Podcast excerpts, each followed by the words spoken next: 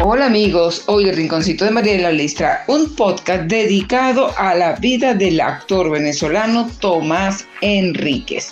Nació en el Clavo, Estado Miranda, el 21 de diciembre de 1921.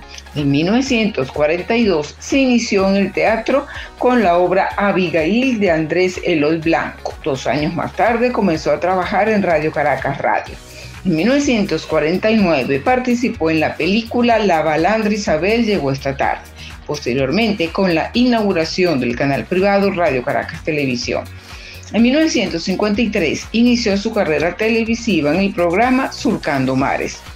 Entre sus personajes más emblemáticos en el cine y la televisión venezolana tenemos a Negro Primero en la coproducción venezolano-española italiana la epopeya de Bolívar 1969, protagonizada por el actor, austríaco Maximilian Schell. Melquíades en la telenovela Doña Bárbara para 1974, dirigida por el dramaturgo José Ignacio Cabrujas. Un esclavo en la telenovela Pobre Negro 1976. El villano Manuel Fulvio Lanz en la telenovela Estefanía 1979 y Dios en la serie Juanito y el 1982 donde hizo el personaje de Dios.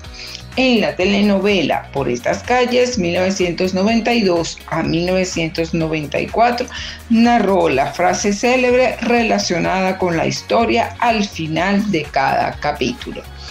Trabajó en 25 novelas, entre las que destacan Sangre Azul, Trono de Sangre, La Usurpadora, La Fiera, Leonela, Estefanía, Negro, Juanito y él, El Desprecio por estas calles, Milagros del Venerable y Reina de Corazones por mencionar algunas producciones, y siete películas, La Balandra Isabel llegó esta tarde, La Epopeya de Bolívar, Operación Billete, entre, entre otras.